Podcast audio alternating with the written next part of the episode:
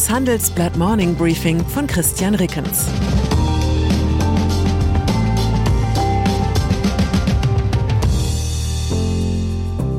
Guten Morgen allerseits. Heute ist Mittwoch, der 14. Dezember 2022. Und das sind unsere Themen. Vergessen in München. Was wird aus den Argo-Entwicklern? Konziliant in Kalifornien. Apple will angeblich App Store öffnen. Und behütet in Frankfurt der DFB als Safe Space für vulnerable Männlichkeit. Nach einer kurzen Unterbrechung geht es gleich weiter. Bleiben Sie dran. Die Welt steht vor gewaltigen Herausforderungen. Zum einen die Energiewende voranzutreiben und gleichzeitig den Klimawandel einzudämmen. Und auch der Energieträger Wasserstoff gewinnt weltweit immer mehr an Bedeutung. Doch wie geht es weiter? Erfahren Sie mehr auf dem Handelsblatt Wasserstoffgipfel 2024 am 12. und 13. Juni in Essen. Infos unter handelsblatt-wasserstoffgipfel.de. Mit dem Vorteilscode Wasserstoff 2024 erhalten Sie einen Rabatt von 15% auf die Tickets. Argo AI Software-Experten sind die seltenen Erden des modernen Arbeitsmarktes. Wer sie hat, gibt sie so schnell nicht mehr her, sollte man meinen. Erst recht nicht in der Automobilindustrie. Dort kreisen nahezu alle Innovationsherausforderungen um Bits und Bytes. Autonomes Fahren, Lademanagement für Batteriesysteme, ruckelfreies Infotainment. Umso befremdlicher, was Handelsblatt US-Korrespondent Felix Holtermann berichtet, Ende Oktober hatten die Automobilkonzerne Volkswagen und Ford das Aus von Argo AI besiegelt. Das Unternehmen entwickelt Soft- und Hardware für vollautonome Fahrzeuge. Doch zuletzt waren Zweifel gewachsen, ob Argo rasch Erfolge erzielen kann. Allein am Standort München beschäftigte Argo mehr als 280 Mitarbeiter, darunter viele begehrte Informatiker. Nur folgerichtig also, was Volkswagen den deutschen Argo-Mitarbeitern nach dem Aus in einem Memo mitteilte, die Beschäftigungsverhältnisse würden demnach nicht unterbrochen. Doch seitdem ist seltsam wenig passiert. VW-Manager ließen sich selten blicken, klagen Mitarbeiter. Arbeit gebe es kaum. Eine zweistellige Zahl an Talenten habe bereits gekündigt. Ein Entwickler klagt, man sitze herum. Derweil füllen sich die Postfächer mit Jobangeboten. Ein Argo-Mitarbeiter sagt, er habe Anfragen von Apple, Nvidia, Tesla, Cruise und Daimler erhalten. Ein anderer erzählt, die meisten Kollegen, die er kenne, seien in Bewerbungsverfahren.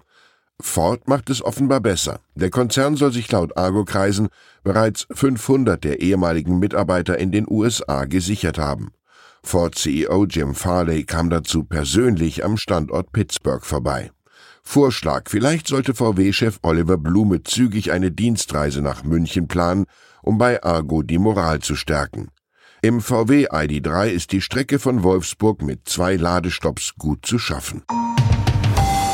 Software Apple bereitet sich offenbar darauf vor, in der Europäischen Union auch alternative App Stores auf seinen iPhones und iPads zuzulassen.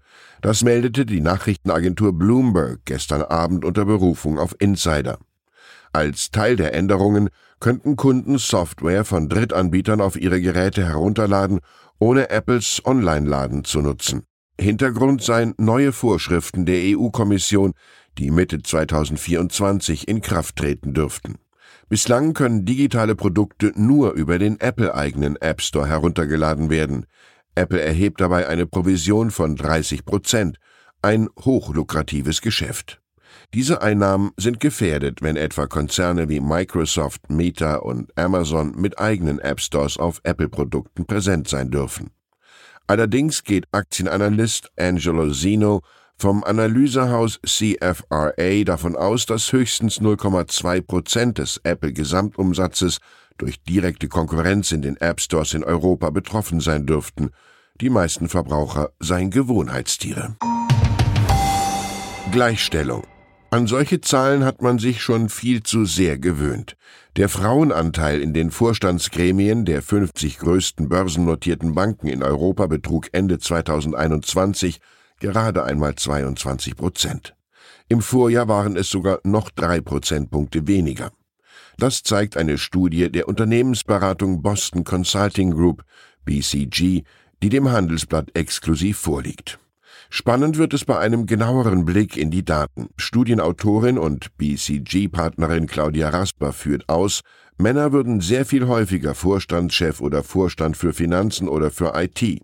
Frauen seien dafür häufiger in weniger gut dotierten Ressorts zu finden, etwa Personal, Marketing oder Kommunikation. Der Analyse zufolge liegt das Personalressort in Banken zu 48 Prozent in Frauenhand, der Marketingbereich zu 39 Prozent. Beim Finanzressort sind es gerade einmal 9 Prozent. Diese Unwucht trägt dazu bei, dass Bankvorständinnen im Durchschnitt 22 Prozent weniger verdienen als Vorstände. Denn CEOs, IT-Chefs und Finanzchefs verdienen in Banken am besten, Personaler und Marketingverantwortliche am schlechtesten. Meine Vermutung, in anderen Branchen sieht es ganz ähnlich aus. Vereinigte Staaten. In den USA scheint die Inflation ihren Höhepunkt überschritten zu haben. Das nährt Spekulationen auf kleinere Zinsschritte der US-Notenbank Fed. Die US-Regierung meldete gestern eine Inflationsrate von 7,1 Prozent.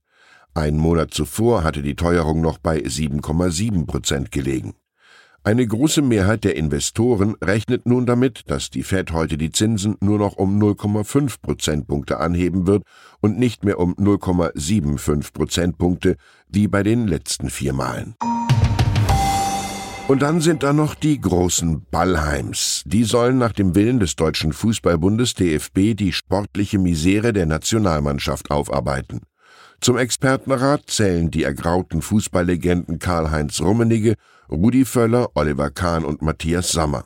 Dazu kommen außerdem Red Bull-Manager Oliver Minzlaff sowie Hans-Joachim Watzke, DFB-Vizepräsident und Chef von Borussia Dortmund. Wir wünschen den Herren viel Erfolg und noch lange Jahre bei rüstiger Gesundheit.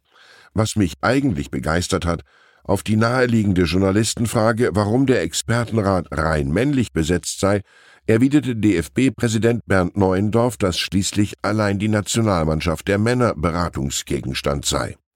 Ein Argument so clever wie eine Körpertäuschung von Messi. Mit einem einzigen Satz hat Neuendorf den DFB an die Spitze der identitätspolitischen Debatte katapultiert.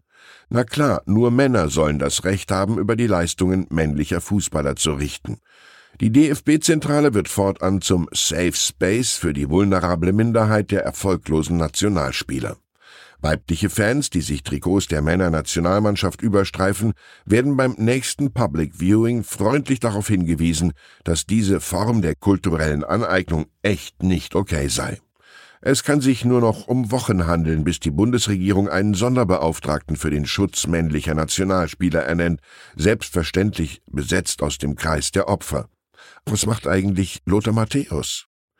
Ich wünsche Ihnen einen Tag so behütet wie Kahns Tor in seinen besten Zeiten.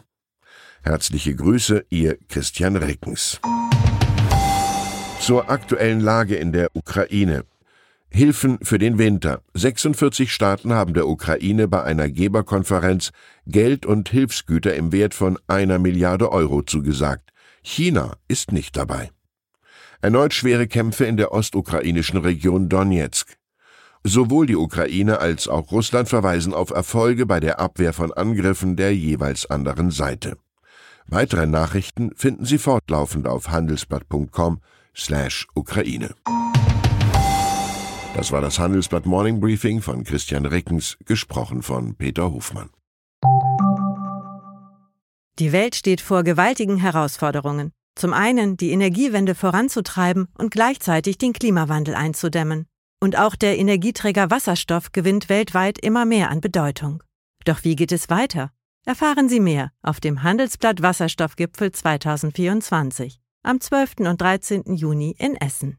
Infos unter handelsblatt-wasserstoffgipfel.de.